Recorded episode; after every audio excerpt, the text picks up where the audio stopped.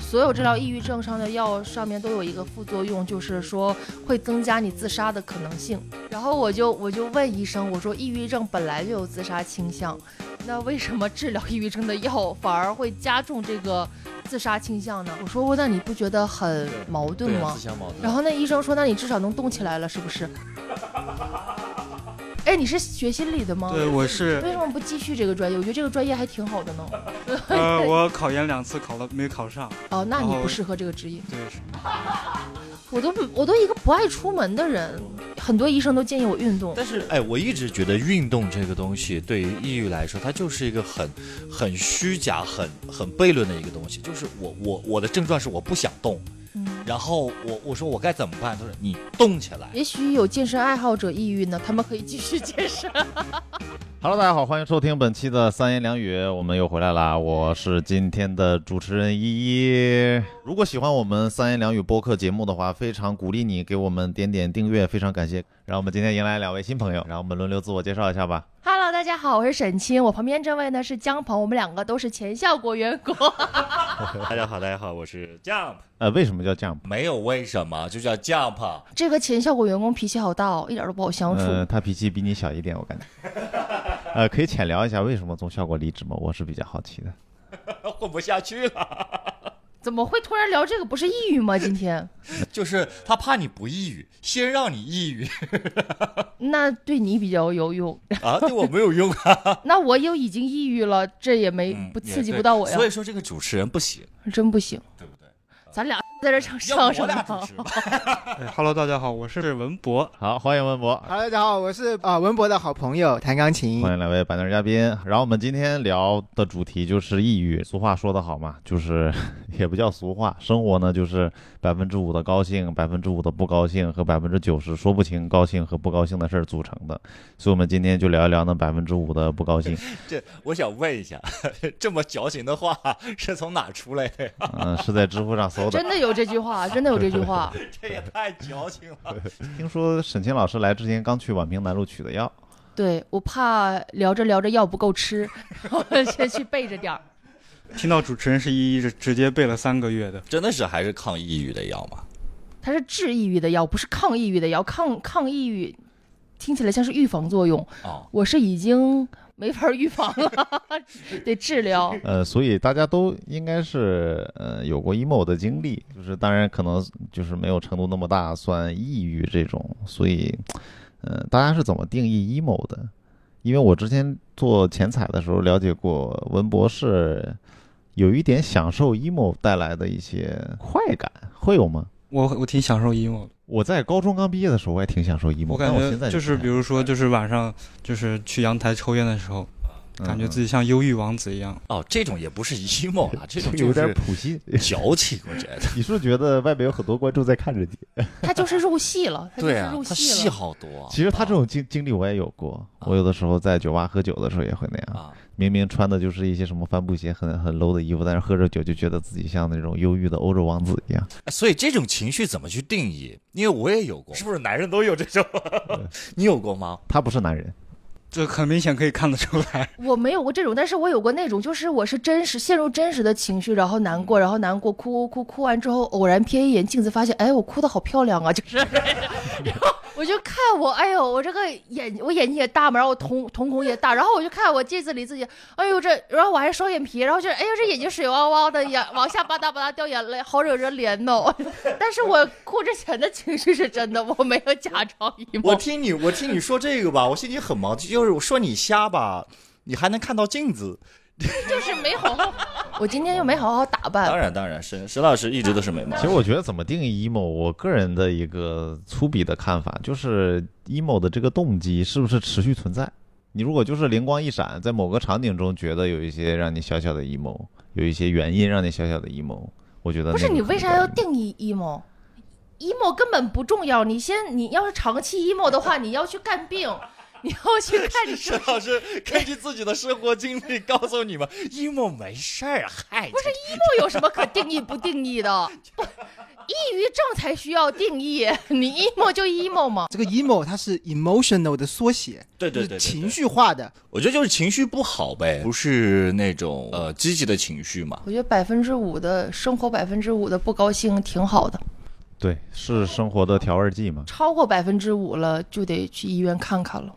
我已经很久不聊电台了，我也不太爱聊。然后因为这个 Jump 呢拿友情绑架我，然后我就只能硬着头皮答应。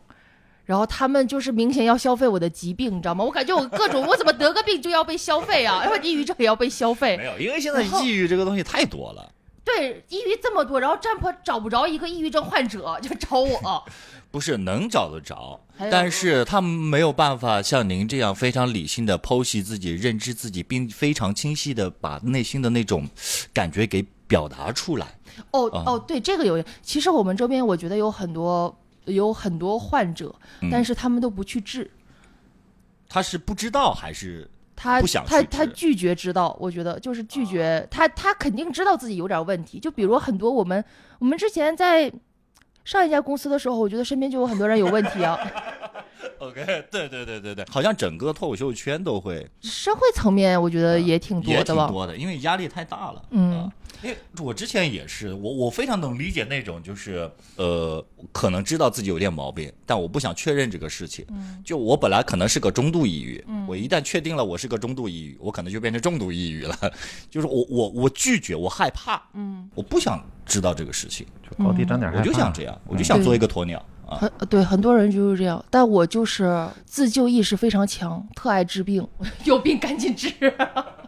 因为我觉得我抑郁情绪不仅影响自己，也影响到周围。我我刚开始去看的时候是一九年嘛，然后那时候我去看的动机就是因为我觉得我完全没有朋友，没完全没有朋友了，就是不能不能说完全没有会不会完也不是病的原因？对，当时就是想确认一下嘛，到底是我是因为生病了状态不好，因为我曾经有过朋友，我要从小到大没有朋友的话，我也就不怀疑了。但是我觉得那段时间就觉得自己状态不好，然后我觉得自己身边的朋友都在疏离我，或者就是自己，反正自己也有点儿，哎呀，反正就不对劲，各种不对劲。然后我当时就想着去医院确认一下嘛，我看到底是我是出了点儿一些问题，还是真的就是自己招人烦，纯粹。还好得了个重度抑郁，不是我招人烦。不然得多难受啊！幸好是抑郁症，你说这。但当时，当时你你自己除了是就是有朋友疏离你之外，是这样，当时当时是我自己状态非常不好，我常常特别愤怒，然后就在愤怒跟阴郁、阴郁之间，就是哎呀，就衔接特别密切，反正就每天都不高兴，然后每天一点小事儿，我我就能啊，我就能就是那气都顶到头上，你知道吗？然后我也不爱出门儿，然后没有生活动力，尤其不爱出门。当时迟到特别，我本来就爱迟到，但是那时候迟到特别今天夸张。迟到了半个小时。你知道我为什么迟到吗？我正好去宛平南路六百号开药，就是很契合今天的主题啊。来之前先去取点药。那段时间就迟到特别久，然后迟到原因就是因为我真的不想出门，我每天出门之前要说服自己很久很久。是生理上的不想动，就是是动不了，还是说心理上，哎呀，我不想出去？生理上的动不了，那不得是腿儿断了吗？那什么怎么能就是生无力啊，理上的？就是无力啊哦，那也无力，主要就是心理上就不想动。啊！就是你对这个事儿看得很淡，对吧？就是你要做的这个事儿看得很淡，对，也不是很在乎这个事儿，然后慢慢的时间就流逝掉，然后就迟到了。呀也在乎，也在乎工作嘛，怎么能不在乎？但就是哎，就是不想动，啊就是不想出去，不想不想，就是不想不想踏出家门。那你现在就是你觉得你吃了这些药，或者是你去看了这些大夫，你觉得你好很多吗？现在有比以前改善很明显吗？那不废话吗？暴躁了，暴躁了，不是，我不是那个意思，不是那个意思。还没治好我应该那呃，您吃了很多就是药，然后你这些药有大概什么样的副作用？能聊一聊吗？浅聊一下。我当哎，我当时还列了那个单子，就是我把那个药物不是有很长的说明书吗？我把我所有体现出来的副作用都画圈那什么了。啊、但是我现在没带在身上，我可能表述的不太全面。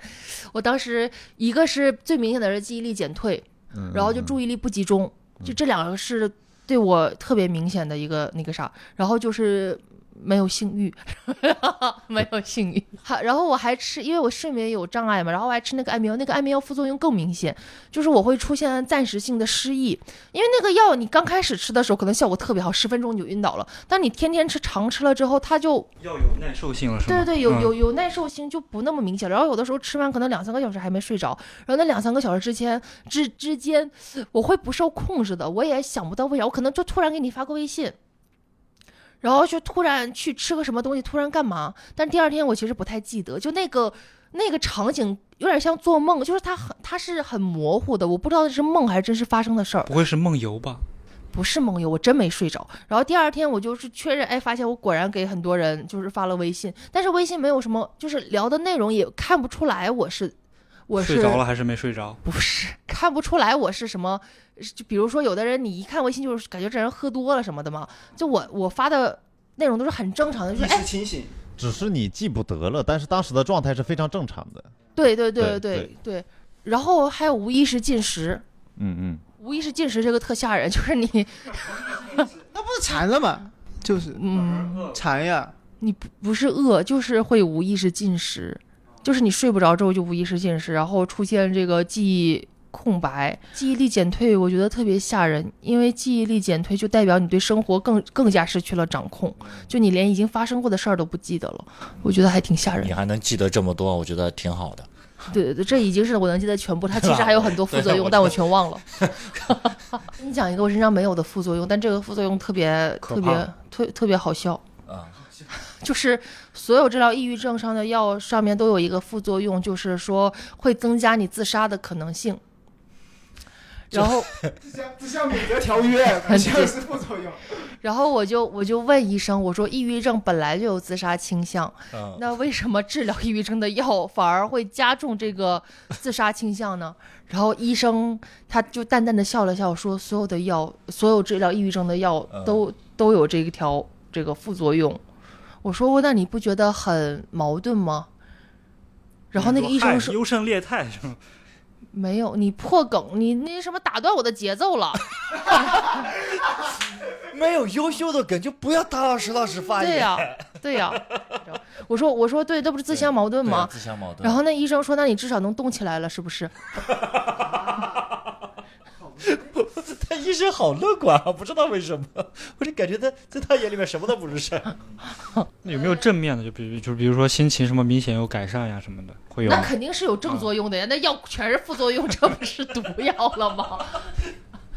那正面就是确实，呃，我吃第一个药的时候，我刚我第一次刚吃药的时候，那个特别明，我不是一开始特别不愿意出门嘛，然后那个药我吃了一周多，都不到两周的时间，我就可以出门。我当时有一个非常明显的症状，就是我我跟人聊天儿，就如果我们没那么熟悉，我跟你在一起没有那么自在的时候。哎呦，你跟我说话的时候浑身发抖，是那种真就是拿着杯子真的是在那儿抖，这个不是这个不是受我控制的抖，我就是从里到外的紧张，就是浑身都在抖那种，就特别吓人，所以我才去看的。然后吃完那个药之后，我跟人说话也不抖了，然后我也变得跟现在差不多，就是可以外向，哪怕不熟我也可以开玩笑啊，怎么怎么样。就当时那个还挺明显的，对，因为我自己没有没有去过嘛，我是听说，就是说现在的什么，呃，心理医生或者说这个市场，它其实并没有那么的规范，或者说那么的职业化。哦，我哦对，很多人这么说，然后呢，我也确实这么感觉。我觉得那个，我又直接点名说了，我觉得宛平南路六百号作为一个全国首屈一指的精神病院，非常之不专业。啊，然后咱再说你这个问题，那你说那早三百年感感冒还治不好呢？那你那你会因为现在的感冒治疗技术不发达，然后就不去治了吗？你不还是希望医生给你采取一些措施吗？就说这么个事儿嘛，就是我觉得拿这个当借口，还是就是他其实就是借口嘛，其其实还是鸵鸟心态。嗯你是说没有去看心理医生对是不是？就就是以这个国也不是，我是因为没有钱那个时候啊。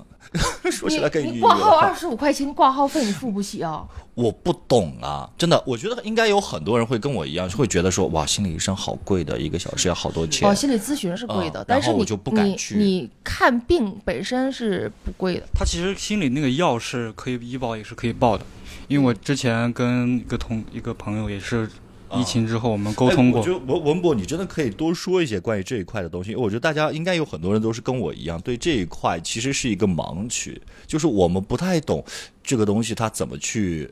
治疗我该找医院找谁挂什么科我们都不知道，而且就是我真的会很抵触，就是我我很害怕那个时候，我觉得好贵好贵，我应该看不起。我就是觉得看个心理医生还能给我看个倾家荡产了咋的？就是你可你可能是没有这方面的预算，你可能就是不喜不不想。你看你喝酒，我就没见你心疼钱过。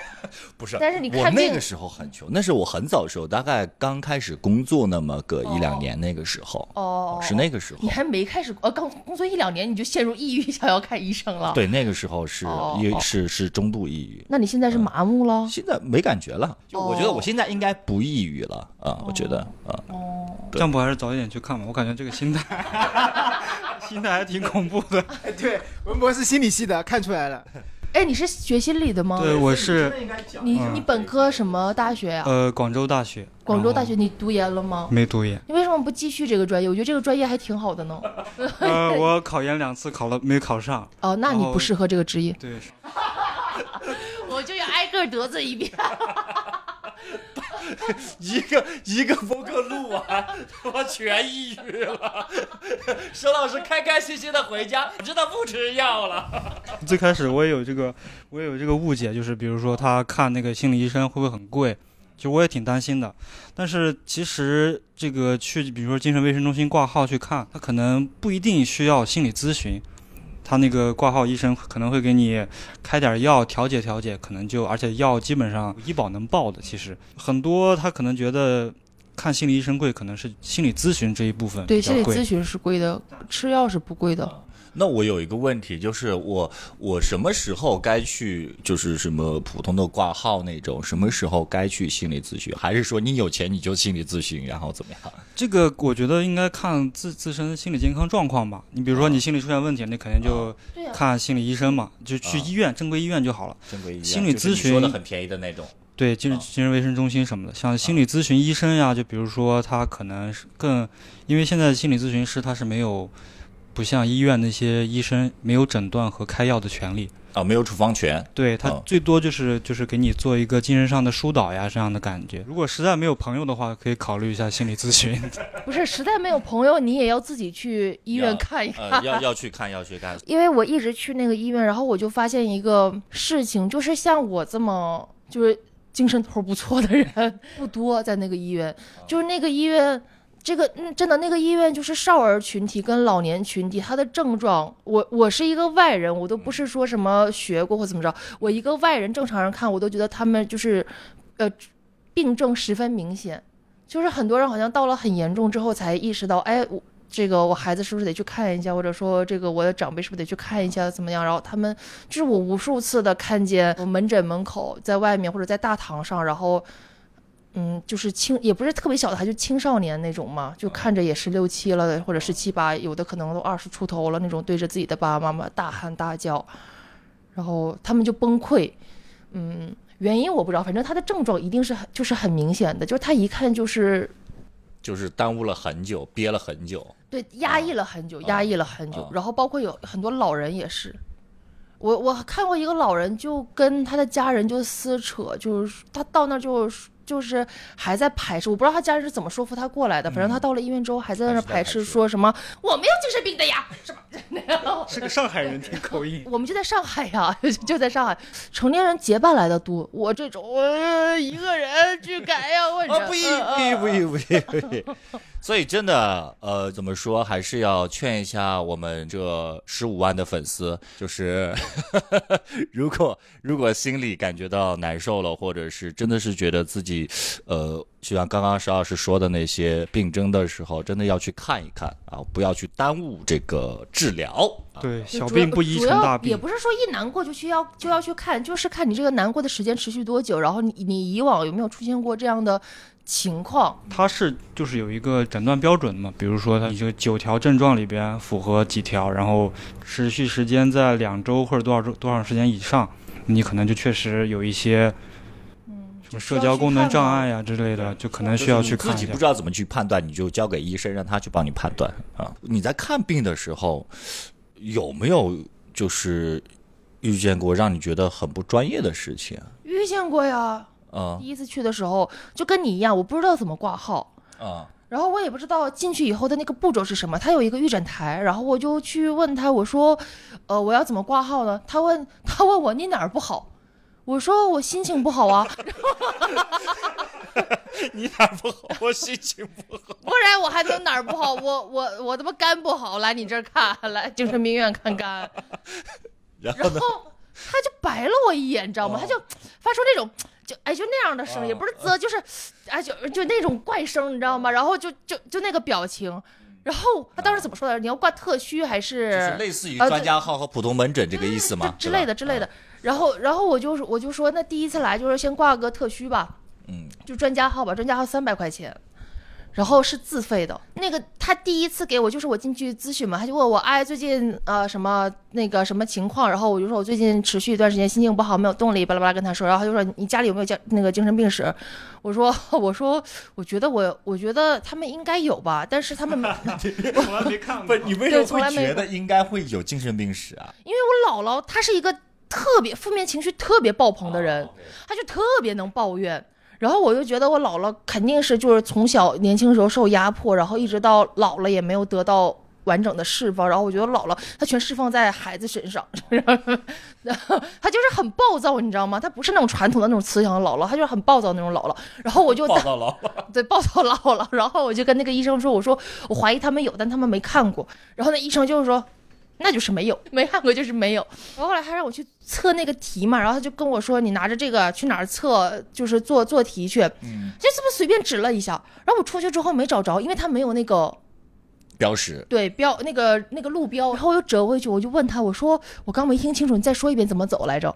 然后他就说，哎呀，怎么别人都找得到，就你找找不到呀？哇，他是一个心理医生吗？对呀、一个心理医生，人家本来就是因为你抑郁严重的自我否定去看的，然后他再咔给你一拳，你就是笨，别人都能找到，你就是找不到。他是不是为了让病人的病情加重？因为是这样，我觉得那个精神病院的医生一般是心理治疗师，对对。他们是应该是就是从医科类大学学心理学毕业，然后他们有那个心理治疗师的那个资格证，他们是可以在医院里边就是看病人啊，就是他知道怎么去治疗，但不一定他的心理是健康的，可能他也是个不是很，就是这个医生他就是不关心患者，他可能见得多了、或者怎么着，就觉得哎呀，就是哎呀，你你又就就不是要这样，你又不是要死，就就就这样吧。然后后来我测完那个题之后，我就拿给他看，然后我给他看的时候，因为那个题做了好好多好久，哎呦，有几百好几百道题呢，什么抑郁量表那个测的是吧？有好几种量表，不只是抑郁量表，还有什么什么，就是有很多有很多表，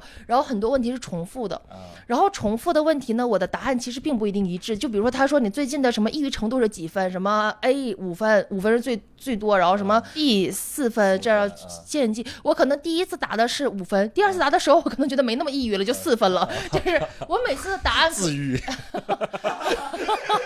是甜的甜的耶，我也不抑郁了呀。也有可能一开始没那么抑郁，后来做着做着暴躁了，就更抑郁了。反正我就觉得我，我就觉得我每次答案可能不一致。做完题之后，我就去找那个医生嘛，然后当时那个我就问那个医生，我说这有有没有可能说是测的不准或者啥的？这个足够科学？因为我当时第一次去，我想的是能给我做一个脑部的什么。就是检测看，就是那种化气质性的，对我看我是不是什么前额叶的哪个什么激素减少了，就是那种更专业的，你知道吗？啊就拿数据说，而不是这种笼统的做个表啊，然后填个 A B C D 这种。然后其实我是想做这方面的，然后他我就我就怕那个测不准嘛，他就说哎呀这个还能测不准呢、什么什么？你说你想的太多了，怎么怎么样？就是那种那种嘲笑。我第二次遇见他的时候，我问的是关于，因为我当时已经吃了快两年的药，然后这个药的各种副作用在我身上展示的都非常明显，然后我就很担心，我就跟他说，我说这些药是呃，就是吃药期间，就他不吃药的时候，他是会恢复，还是说就是一辈子就这样了？然后他就说那肯定，他说那是会恢复的，怎么怎么样？然后我就跟大家详细说了我现在有哪些哪些症状。然后当说到性欲的时候，我说我我我说我正值青壮年，没有性欲。然后我说这个能不能恢复？然后我当时是很严肃的问他的，然后他又嘲笑我。哎呦，这个妈哟，就这就这种，你知道吗？说她是个老太太，她是专家，啊，这玩意儿我早就没有了，也没什么关系。所以你在做那个心理咨询的时候，也是从什么渠道去找的呢？我做心理咨询，我一开始就问的那个那个医生，就是问的宛平南南路的那个医生，那个老太太不是老太太，是哦后面我又换了一个医生，啊，然后我就问他，我说。呃，我说那你看我需要做心理咨询吗？你有没有什么推荐的机构？然后他就说理论上我们是不能推荐任何机构的，因为有点像那个什么嘛。然后但是呢，他说你如果信得过我的话，我们 这不就是话术吗？感觉 他说如果信如果你信信任我的话，他说他前通就是原来在也是在那个精神也是在精卫上班的一个那个医生，后面又出去创业开了一家心理机构，然后说你可以去试一下，嗯，然后我就去试了。我嘲笑你，我打压你，但是我爱你啊！我要给你推荐一个好的机构。不是同一个医生，这不是同一个医生，这个一定要解释清楚，这不发生在同一个医生身上。宛平南六百还有好多医生，好好也有好医生，好医生我刚刚我刚刚没说没说而已，就我刚我先说坏的嘛，因为我觉得好医生是正常，坏医生，哎呀，其实你说患心理疾病的患者，你需要医生的专业知识之外，不还是希望医生在乎自己吗？就是他真的在乎患者，然后对患者态度好点儿，都不指望你多做什么事儿，就是态度好点儿，就表现的略微关心、略微同情一样。就是有那样的医生，但是我忘了他叫什么名字，所以就再也找不到他了。健健忘是 是药的副作用 还是怎么回事儿？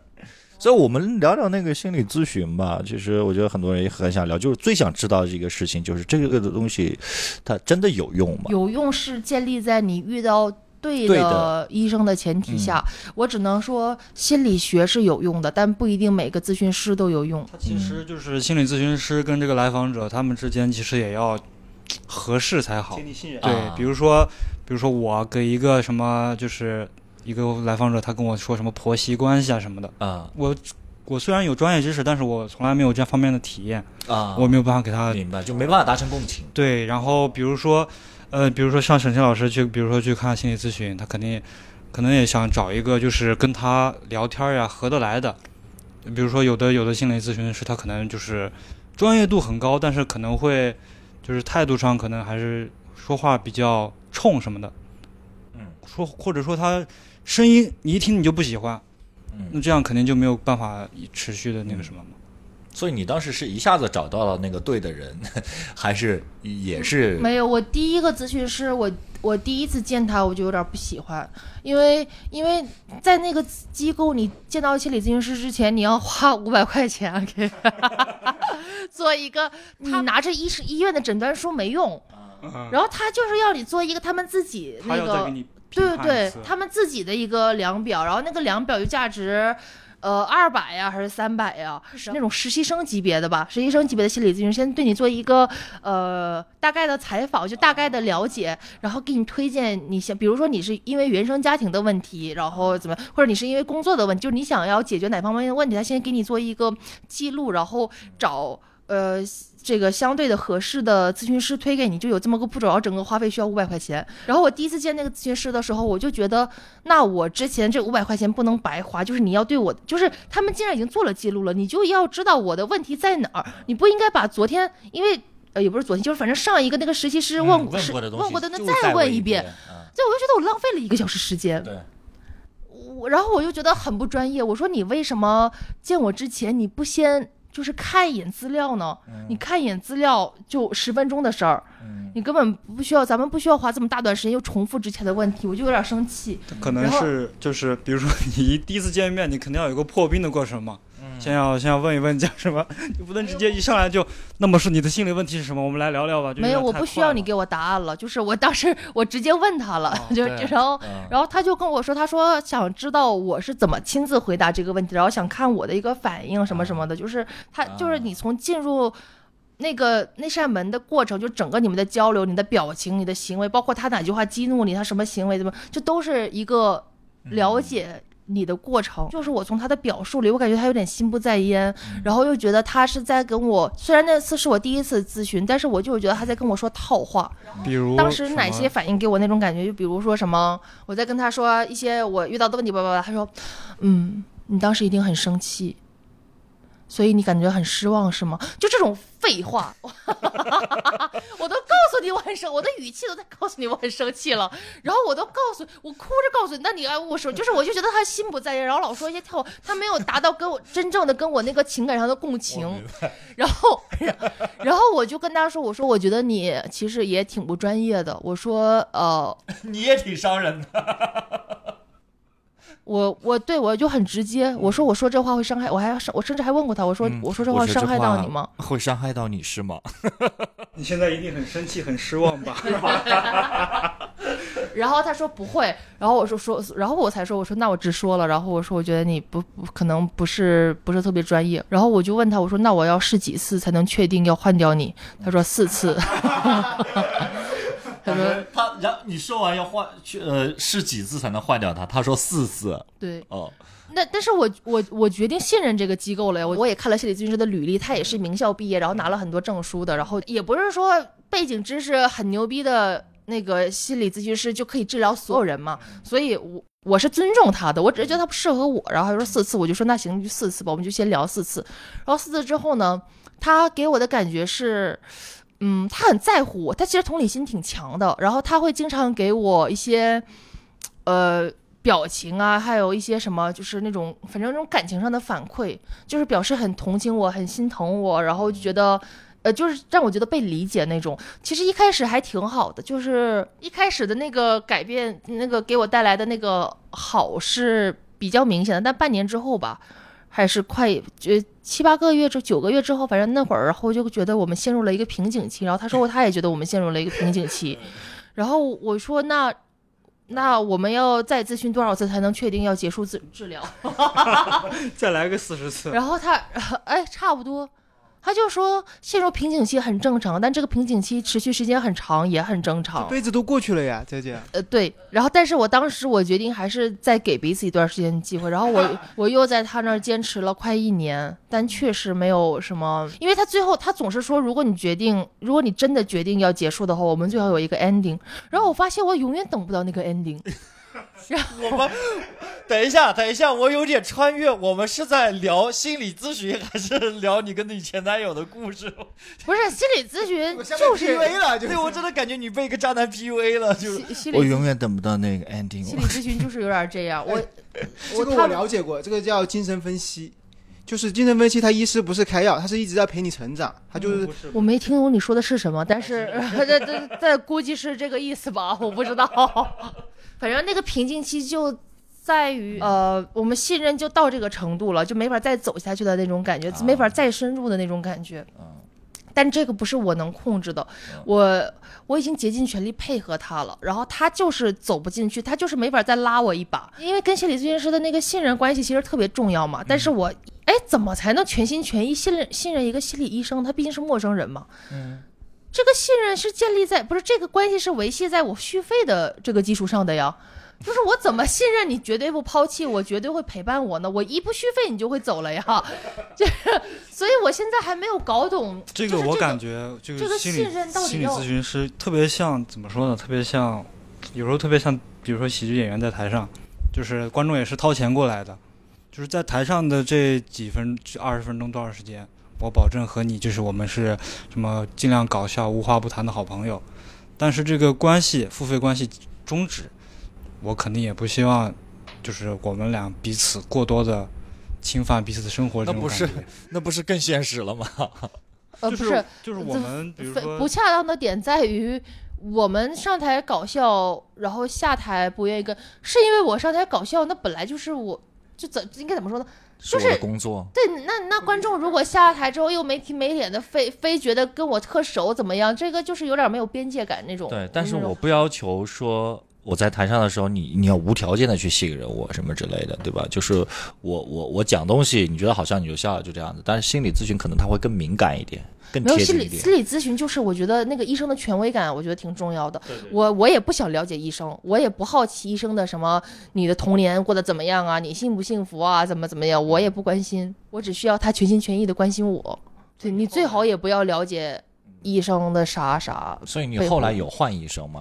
换了，我最后我后来换了两个呢。嗯，上一个咨询师那种是那种全盘接纳我，全盘包容，他只是回答不上我的问题，但是他会他会就是包他是个好人，但是他不专业。对对对，就有点那种感觉。然后第二个那个呢，他就是攻击性很强。然后第三个咨询师就是我现在这个，然后现在这个是一个比较年长，他岁数跟我妈差不多大，然后我有点把他当妈了。开始跟他咨询的头三个月到四个月吧，我见他就哭，见他就哭。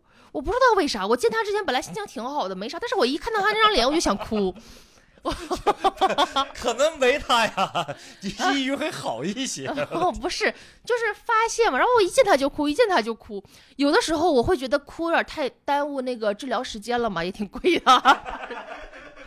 然后我有一次，我见他之前我就先提前哭了会儿，我提我提前哭了整整一个小时。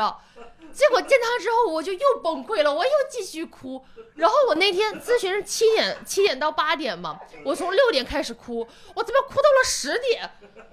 哎呦我的天！然后就哭的难受死，你知道我不知道你们有没有哭很长时间，哭很长时间之后，那个眼睛好疼啊，那眼球感觉要爆炸了，你知道吗？然后当时头也好疼，然后眼球感觉要爆炸了。我当时以我当时不知道这是哭都哭的，我不知道这是哭的正常现象，我以为我眼泪有毒，然后然后我当时眼球好疼啊，我眼睛闭起来也疼，就那个眼球要炸出来，我啊我眼睛有毒。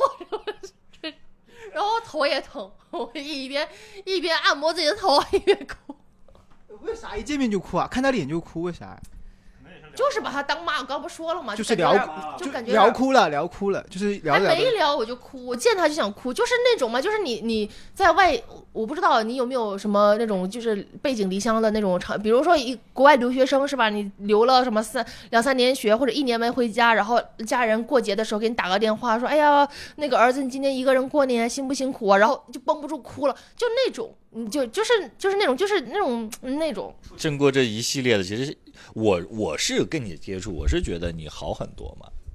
之前有觉得我不好过吗？哎，真的，我还我还从来没有，真的，我从来没有。对啊我觉得我我跟徐老师认识这么多年，我从来没有觉得他哪一刻就是在我面前的时候，他像一个，就是我印象中的抑郁症的样子，你们之前是朋友吗？从来没有啊。你们之前是朋友吗？哎，不是不是，不是我我们就是，当然是了。我们之前的所有同事都不觉得我有抑郁症，包括我说我没有朋友那段时间，他们甚至没发现我跟他们疏远，他们觉得我都挺正常的。金老师离职只有心理咨询那个心理咨询师发现了，同事都没有发现。离职他们是发现了，但是 但是抑郁什么的，就是情绪不好啊，什么没有动力什么的，他们就没有什么太大发现，因为我在人前过于体面了。犯病了，犯病了。可能就有很多很多人就是在比如说在社交场合呀，或者跟其他人在一起的时候，就表现的还是很正常的。但是，一旦处于比如说一个人在家里这种状态，可能就就会 emo，就会情绪化。所以有的时候沈静老师心情很不好，你有没有一些小窍门，或者说有一些行为去主动的去让自己心情变好，有吗？你终于问到点儿上了，依依真棒，主持人真棒，快说吧，问完这个问题就下班了，快点快点。再次给所有观众推荐一个嗯嗯呃那个冥想治疗的方法，它就对它没什么成本，就是我现在在用的软件可以说吗？Flow，反正也没有什么听众也不怎么拼？F L O W，哦。就它是一个小小程序，然后也有那个软件，嗯嗯，可能有其他冥想软件吧，反正无所谓，你用任何冥想软件都可以，就是你正念冥想是吧？是。呃，冥想也分很多，有正念，但是有正念冥想，有什么各种冥想，什么有入睡前的冥想，有早安冥想，好好好多呀，我也分不清，我不太了解，但是我只知道冥想真的会让人放松，那只要十分钟就可以，冥想不需要很长时间，然后你也不用花钱，然后你就觉得自己很焦虑或者是很烦躁、很 emo 的时候，你可以就是。打开手机，然后打开那个软件就放，然后就坐着，你就跟着它呼吸就好了。就是我我也嗯试过，我是也是在网上查。所以冥想是一个很好的方法。对，吧平心静气。还有吗？我觉得运动锻炼应该也也挺重要的。对，我也比如说跑跑步呀之类的对，我是不爱运动的人，然后我甚至我都我都一个不爱出门的人，呃很多医生都建议我运动。是。对是的，你像包括现在就是年轻人比较喜欢的这种什么，哎，飞盘对吧？特别还有那个橄榄腰式橄榄球，哦，也其实是非常好玩的，非常好玩，就没有想象中的那么就是去了很尬，都不认识，然后没有玩起来非常好玩。但是，哎，我一直觉得运动这个东西对于抑郁来说，它就是一个很很虚假、很很悖论的一个东西。就是我我我的症状是我不想动，然后我我说我该怎么办？他说你动起来，就是 这就很扯。也也许不知道，也许有健身爱好者抑郁呢，他们可以继续健身。行，我觉得主要还是我觉得冥想是非常非常靠谱我。对冥想有个疑问啊，你们有吗？你们做过冥想？就是我觉得冥想像是一种逃避，就是让你什么都不想。呃，我是做过冥想。你刷手机不也是逃避吗？对呀，不是一呃，样。是这样，我一开始冥想的动机，我当时不知道冥想这个词，我当时在国企上班的时候有很多压力，然后有很多焦虑，因为当时就面临着我研究了七八年的这个东西，可能就不想做了嘛。然后当时那个生活也不是我想要的，我就就是有点烦躁。然后我当时就是在那个公司旁边有个小工地，拿个板凳坐着，戴个听个耳机，一动不动。所以就是说这个东西，哎，你你的问题是什么来着？你的问题是什么来着？他说冥想不就是逃避吗？啊有用吗？这个不，这个是这样，他我个人觉得不算逃避，就是我是想去解决问题，我是想去解决这个情绪，我才去做出一些我平时不会做的行为。哦，其实是冥想这种东西，它它跟心理咨询那种不一样，它是冥想这种是有点是改变你的状态，但它不太不太会解决你的。比如你现在的问题就是你的亲密，你跟你老公就是你跟我男朋友就是相处不好，怎么怎么样，你冥想你肯定不能是靠冥想解缓和就解决你男朋友的出轨问题的，对但它会改变你的状态，它可以让你的情绪平静，但是平静的幅度不会很多，但是就是我会让我觉得我觉得还挺多的，我觉得挺我我当时哇，我当时就是狂，我现在有点儿有点儿更懒了。我之前就是还会去线下的那种冥想课，然后一个小时的那一个小时就是会。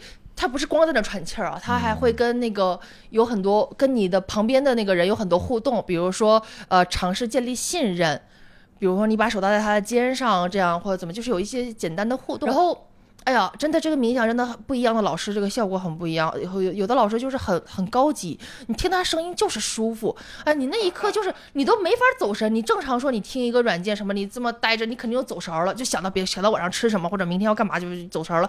有的老师那个声音你都不忍心走神儿，方言吗？是什么？什么方言？现在我们实对我我我跟你还不太一样，我冥想的时候就是让自己疯狂的走神，哦，对，那样就是会让我非常舒服，接下来做的事儿会非常专注。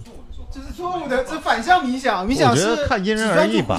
因人而异吧，哦啊，反正给我的给我的效果是非常不错的。空吧，有的时候冥想，我不知道你会不会，我有的时候冥想到最后会哭，就是会哦痛哭流涕。我会，我哎是的，我我我不是停药停过一段时间吗？然后我后面又怎么，就是有无数个小事，我觉得我又复发了，就是那种。就是其中会哭，会哭其中一个瞬间就是我做正念疗法的时候，它其实是一个非常普通的稿子，那稿子并没有说多多深入你心灵。它那个稿子，我就是我就是冥想着冥想，然后最后就是说，现在请举起你的手放在你的头顶上，对你自己说，你已经很棒了。我要在这做这个动作，就在这拍自己的头，然后我我就我就对自己说，你已经很棒了，你已经很棒了，然后我就说我就哭啊，我已经很棒了，对你冥想的时候是，不要再骗自己了，没有那么。你冥想的时候是在哪里冥想？在家里面吗？在家，然后线下的话，他们有他们自己的那个场地，就是我个人推荐你去公园儿这种哦，就是、当然我说的不权威啊，就是我翻过一本书，呃，它有一些标准的打坐的姿势，但我们哦常就我们韧带不太好，可能很难做到。哦它其中有一点说的非常明确，他说你冥想的地方一定要有气流通，在家不也有气流流通吗？所以说，如果他说如果在家的话，推荐大开窗户，哦哦，对，要让气流通，然后你要面向那个有光的地方。然后，所以我其实自己，我有的时候以前在宿舍也是嘛，也会冥想，但实际上还是在那种空地，哦非常大、非常大的空地，没有人。老家的公园，上海的不，公园就就在上全是人。海，就在松江，就在松江。哦，然后松江吗？我会买了一个小板凳然后往那儿一坐，非常肯定会好一些。我个人觉得。找一个没人的公园先。试一试，拍拍自己的头，你很棒。哎呀，不是，你要跟着那个指导师的声音去做啊！这帮人就知道玩梗，一点不真诚。我真诚推荐大家去试试冥想这种。然后我们最后呢，就是也希望大家就是永远的积极生活。呃然后嗯，好好生活，认真生活。千万不要害怕，对不对？不要抵触，要及时的去就医，对吧？那你就算呃是真的是抑郁症了，你也不要去过度的焦虑。你看我们沈老师依然非常坚强希，望听众朋友们不要去害怕或者是害羞寻求帮助，没有什么丢人的。嗯嗯，没问题。好，然后本期播客就聊到这边，然后非常感谢大家的收听。呃，我们疫情结束肯定会有线下活动，然后我们会有线下录制。大家如果喜欢我们的播客或者想参与线下录制，可以微信搜索我们三言两语小助手的首字母，然后来参加到我们的活动中。然后本期播客就录到这边，非常感谢几位嘉宾，非常感谢，谢谢大家，希望大家关注我的微博，我叫我就想叫沈清，或者关注我的 B 站、抖音、小红书，叫沈清脱口秀。谢谢大家。哎，这个时候记忆力不差了，是不是？都想起来了。好，我们本期谢谢拜拜感谢感谢，拜拜拜拜。